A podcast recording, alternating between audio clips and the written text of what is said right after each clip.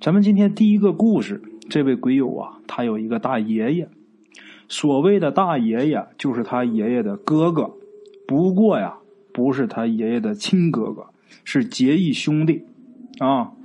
咱们这位鬼友见过他这个大爷爷两回，第一回呢是九十年代的时候，那个时候他大爷爷已经离休了啊。大家听好啊，九十年代的时候人家已经离休了。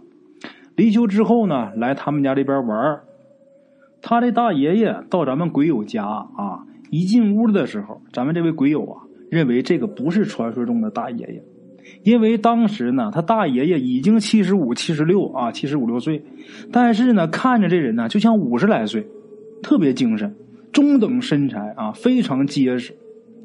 咱们鬼友他们家，他们家有他们家的规矩，他们家的规矩就是长辈喝酒，小辈儿不能上桌啊。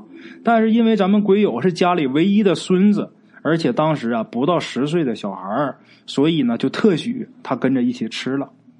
这两个老头在喝酒的时候就回忆当年呐，这两位老人在一起回忆当年的时候，这些事儿让咱们这位鬼友啊听的是心惊胆战，完全颠覆了他对解放军叔叔的印象啊！咱们鬼友这位大爷爷，他就是解放军的军官，离休的时候是军级的干部。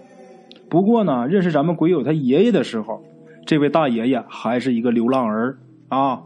那时候呢，鬼友的爷爷一家也在逃荒，路上呢，呃，就遇到了这位饿晕了的大爷爷。于是呢，鬼友他太爷爷就收留他了。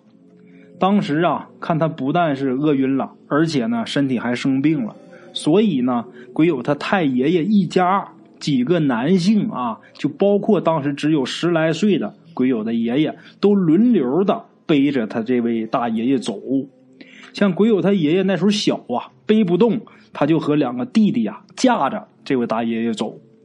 所以这位呃从部队退休的这位大爷爷说，如果没有鬼友他们一家，他早就死了啊。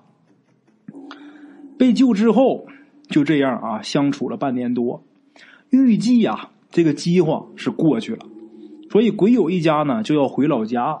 然后邀请他一起回去。这时候，呃，这位流浪儿啊，这位大爷爷才说实话。他说呀，不能跟你一起去了，因为他跑出来是学艺的。学艺要干嘛呢？我要报仇。报啥仇呢？他从小跟他母亲还有他姐姐相依为命。后来村里有一个地主把他姐姐给霸占了，他姐姐呢不堪受其辱自杀了。他母亲也跟着急火攻心去世了，他要学本事回去报仇。然后鬼友他的爷爷一家啊就劝呗，他太爷爷他们就开始劝，就说孩子你不要冲动，但是劝不住他啊。鬼友他爷爷一家啊就把所有啊他们要来的干粮都给了他，然后呢这位大爷爷给鬼友他太爷爷一家磕了头，人就走了啊。一直到解放以后，鬼友他呃太爷爷家分了地呀，生活也好了。有那么一天呢，忽然间来了一个解放军，就问啊鬼友他太爷爷，请问这是不是陈老先生家？他老人家这一辈子啊，也没被人家称过老先生啊，嘣儿都没打就说不是。这解放军呢就很迷惑，然后走了。但是等到第二天，这个当兵的啊。又跟着村主任到他们家来了。这主任一进屋就喊呐：“老陈啊，你怎么这么不是东西呢？这队伍上的人你都敢骗，他反了你了呢！”鬼友他太爷爷吓傻了呀。他说：“他问我是不是老陈先生，我不是老先生啊。”然后这村长啊，一个劲儿给这解放军道歉啊。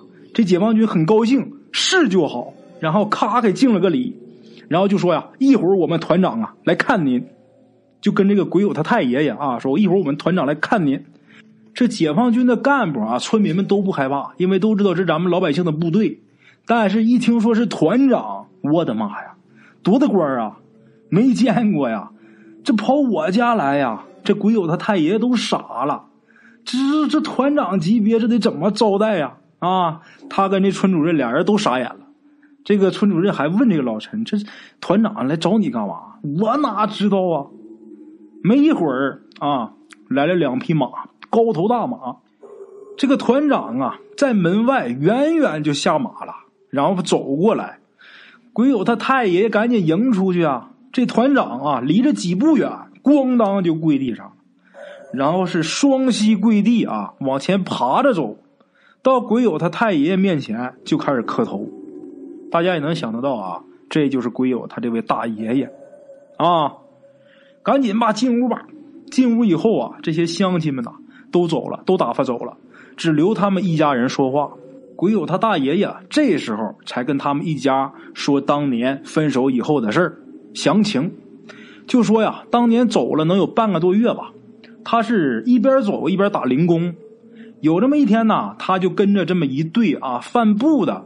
一群客商一块走，这个贩布的客商管他吃喝，他呢帮忙给人干活。他这些客商也是可怜这孩子啊。然后这伙客商啊，再加上这个位鬼友他大爷爷，就被一帮土匪给劫上山了。没想到的是，这伙土匪里的大当家的一眼就看中他了啊，就很喜欢这孩子。他又没儿子，然后呢，这位大当家就认他当了干儿子。他呢是跪地上啊，跟这大当家呢就说：“干爹，您要是认我当干儿子，您能不能把这个这些贩布的客商给放了？”大当家一收儿子了，高兴了，我有后了，放了放了吧，啊，把劫的这些布匹什么全给他了啊，走吧。他呢在山上啊这几年，他学了一身功夫啊，枪打的也准，拳脚也厉害啊，他自己觉着差不多了，然后他就跟他干爹说。干爹，我要下山报仇。他干爹就问他什么仇，他就一五一十的说。他干爹一拍手：“你怎么不早说呀？你早说，我早给你报了。”他说：“呀，干爹呀，我之所以没跟您说，我就是要亲手报仇。我不练好本事不行啊。”然后他干爹说：“行了，什么也别说了，点人吧。”就这么的，他在山上啊点了十个人，这十个人呐都是拳脚啊、枪什么都特别厉害的人，带着家伙。这些人就下山了。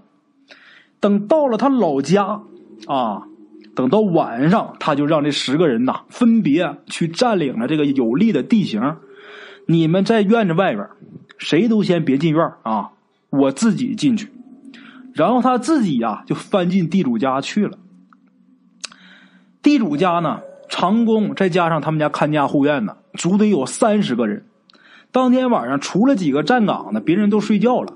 他翻进去之后，先是用刀把那几个站岗的给干掉了，因为当时除了门口啊，那是两个人站岗，别的都是一个人单独站岗，而且警惕性又不高。门口那俩呢，呃，还喝酒了啊。他把这些人都杀了之后，他就潜进各个屋子啊，把所有人都给杀了，所有长工啊，还有所有给他们家看家护院的人，他全给杀了。就连那三条狗啊，地主家有三条狗都没放过，三条狗都给整死了。最后他到了这个地主他们家这个主卧啊，进去之后，这地主跟姨太太正睡觉呢。他先是一刀把这个姨太太的脖子给抹了，然后就笑呵呵的把这地主给拍醒了。啊，地主醒过来之后就傻了呀，他自己报了名，我是谁谁谁，谁谁谁是我的姐姐啊。这地主听完之后啊，先是跪地上啊，一个劲儿的求饶。他说：“你别求我，我饶了你是不可能的。但是啊，我给你个机会，你跑吧，我让你先跑十步。我要是追不上你，我就饶了你。”那地主当时都快六十了，他也不知道哪儿来的力气啊，翻身下床就开始跑。跑出屋之后，就大喊：“快来人呐！救命啊！”鬼友他大爷呀，笑呵呵的啊，不紧不慢的跟出来了。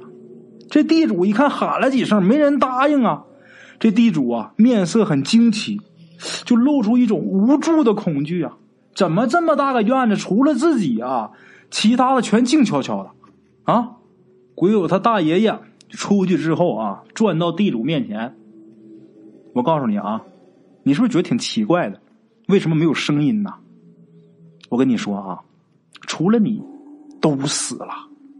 地主愣了，他还给地主解释呢。长工啊，你们家护院的都叫什么叫什么？他都一个一个说，因为他都认识啊。长工，你们家护院的，还有你的大儿子、你的大儿媳妇、你的大孙子、你的二儿子，都死了。地主愣了半天呐，啊，然后突然间跳起来就要跟他拼命啊！那一六十岁的老头跟一年轻人，而且练过拳脚的，你能打过他？没费劲儿啊，就把他给制服了，然后提溜着这个地主出了院子，然后叫人，他不是带来十来个人吗？叫这十来个人把村民全都给叫来了，然后他当着全村的面把这地主皮给扒了，活扒皮，啊！这俩老头啊，喝酒的时候回忆往事，咱们这位鬼友听的没吓死啊啊！这是他第一次见他大爷爷啊。简短截说，他第二回见他大爷爷的时候，是他自己的爷爷不行了，在医院倒气儿呢，那人马上就不行了。家里边前两天就给他这个大爷爷给送去信儿了。这老头呢是赶紧坐火车赶过来。等到他家的时候，咱们鬼友他爷爷呀，眼睛都睁不开了，但是还有一口气儿。没想到他这个大爷爷一进这个病房啊，他爷爷眼睛啊居然睁开了，慢慢睁开了，然后说要喝水啊，给了口水，慢慢慢慢，这人逐渐恢复了，就连大夫都觉得这是个奇迹呀啊！恢复了一点之后，鬼友他爷爷就说，当时啊。就觉得自己是死定了，因为啊，看到好多鬼一直在拉自己的魂儿啊，看见自己这个身体躺在病床上，然后儿孙在旁边哭，然后鬼友他爷爷这个魂儿啊，就拼命拉着病床不走，就跟这些鬼魂说：“我有几的几句话要交代。”就跟拉着他那些鬼魂说啊，就说我有几句话要交代，你们让我说完行不行啊？那些鬼魂根本就不听他的，眼看啊，他就要被拉出病房了。他忽然间就觉得一股大风呼就刮过来了，那些鬼魂都被这股风刮得七零八落，他自己都站不住脚了。然后他就赶紧啊冲回病床上，躺到病床上，他自己看得清清楚楚，那股风就来自大步走进来的鬼友他大爷爷。鬼友他大爷爷一听啊，笑了。哈，慢说几个鬼魂呐，阎王老子他也得给我三分薄面呐，啊，那么为什么这么说呢？因为他这人呐，杀气极重啊。那个年代，战争年代，能做到军级干部，那手底下得杀多少人啊？那杀气得多大？他主人生死啊啊！正因为这件事儿。鬼友他大爷爷来得及时，所以说他爷爷又多活了一年多，啊，好了啊，感谢老铁给提供故事。